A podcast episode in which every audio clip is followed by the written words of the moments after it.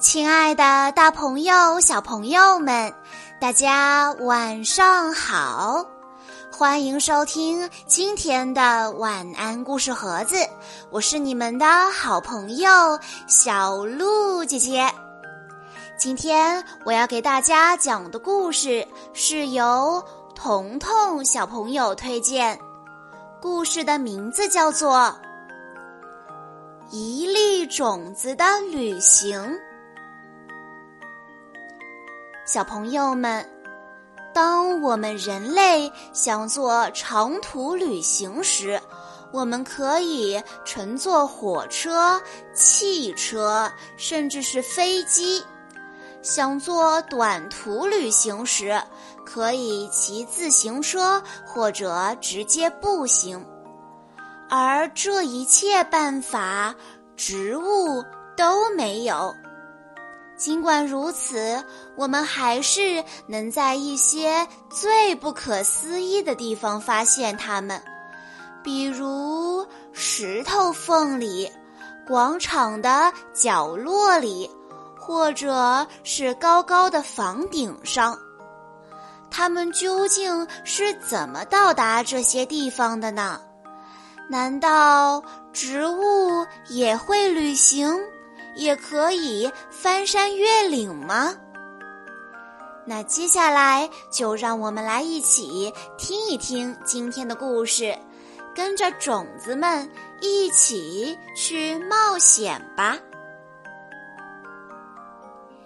人类很幸运，如果我们想做长途旅行，比如想去度假。我们可以乘坐火车、汽车，甚至飞机。如果是短途旅行，我们可以借助自行车、滑板车和溜冰鞋，或者干脆走路过去。而所有的这些方法，植物都没有，因为它们的根牢牢地扎在土里。尽管如此，我们还是能在一些最不可思议的地方发现它们，比如石头缝里，或者是高高的房顶上。它们究竟是怎样到达这些地方的呢？植物是从种子开始生长起来的。种子在土里发芽，向下长出根，向上长出茎和叶，有时还会开出五彩缤纷的花朵。蜜蜂和蝴蝶这些勤劳的昆虫会给这些花儿授粉，然后这些植物长出含有种子的果实。这些种子又掉落到地上，长成新的植物。植物要旅行，靠的就是种子。但是这些种子是如何长途跋涉的呢？种子可没有汽车和飞机，难道它们有什么秘密手段吗？有些植物。根本就不需要飞机、汽车，他们想出了一个特别有趣的旅行方法。等到种子成熟以后，把种子抛到空中。凤仙花的种子舒舒服服地躺在一个硕果里。硕果由几瓣组成，只要轻轻的一碰，就会快速收缩并弹开。这时，所有种子自然会沿着高高的弧形轨道飞出去。因此，凤仙花也被称为“别摸我”。老鹤草的种子躺在像勺子一样的小架子上。这些小勺子的功能如同投掷器，将成熟的种子向四面八方抛去。力气没有这么大的植物，则需要一位强壮的朋友——风。风能帮助许多种子旅行。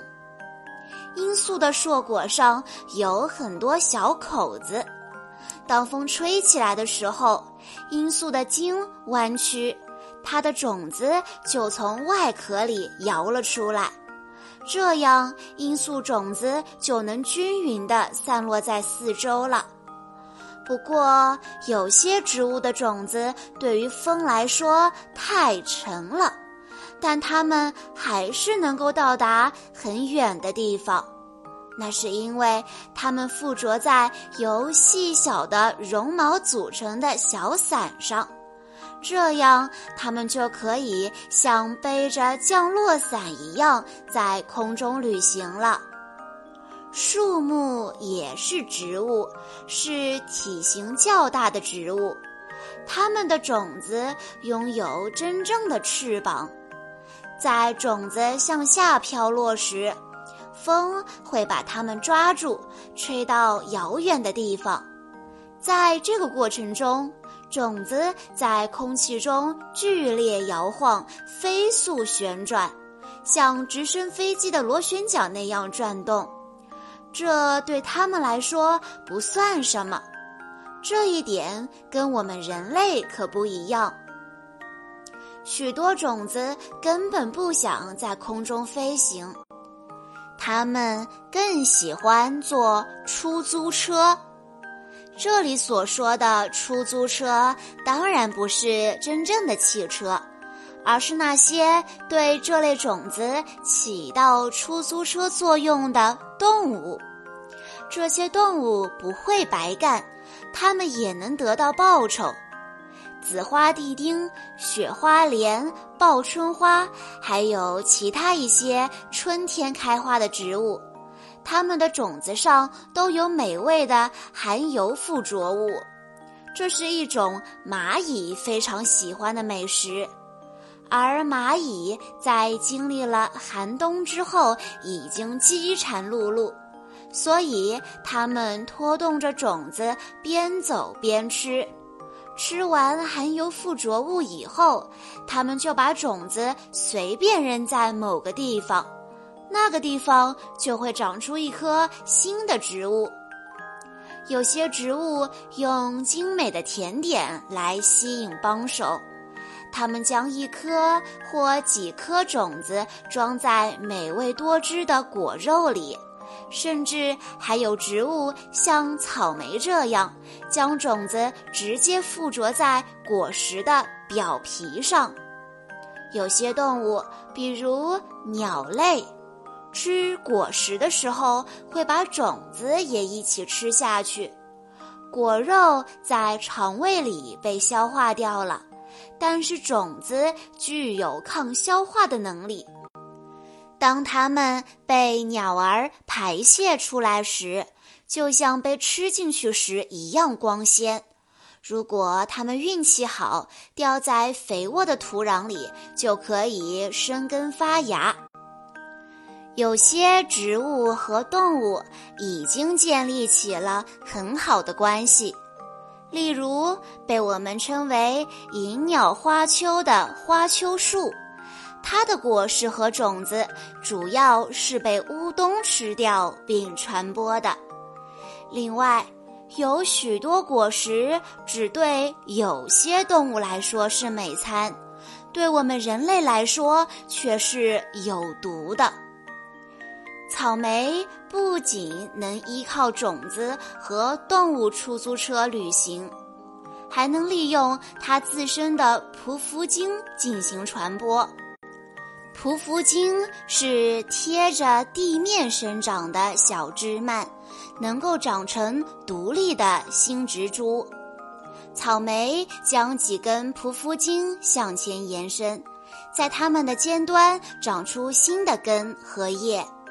当这些匍匐茎接触到地面后，根就会牢牢地扎在地里，然后长成一株新的草莓。这样不需要借助外力就可以长出一大片草莓来。牛蒡或者猪泱泱这类的植物也会借助动物来旅行，但是它们不需要付出任何报酬，只要有动物从它们身边跑过、跳过或者溜过，它们就会用钩子紧紧地勾在这些动物的皮毛上。但是动物很快就会发现它们身上有不速之客。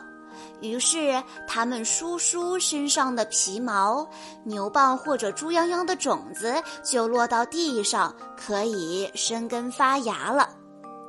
有些动物秋天就开始为寒冬的来临做打算了。为了不挨饿，它们收集树木的种子作为食物储存起来，比如。松鸦就特别喜欢收集橡子，松鼠和老鼠喜欢吃坚果和山毛榉的果实，它们把这些珍贵的食物分成若干小份，藏在不同的地方。一些藏起来的食物在冬天里被它们吃光了，一些却被它们遗忘了。这样，他们在无意中就为森林里长出新的树木创造了条件。整个冬天里，这些被遗忘的种子都在沉睡。春天来临，积雪融化，温暖湿润的天气将它们唤醒。它们开始生根发芽，长出枝和叶，一直长啊长啊长啊。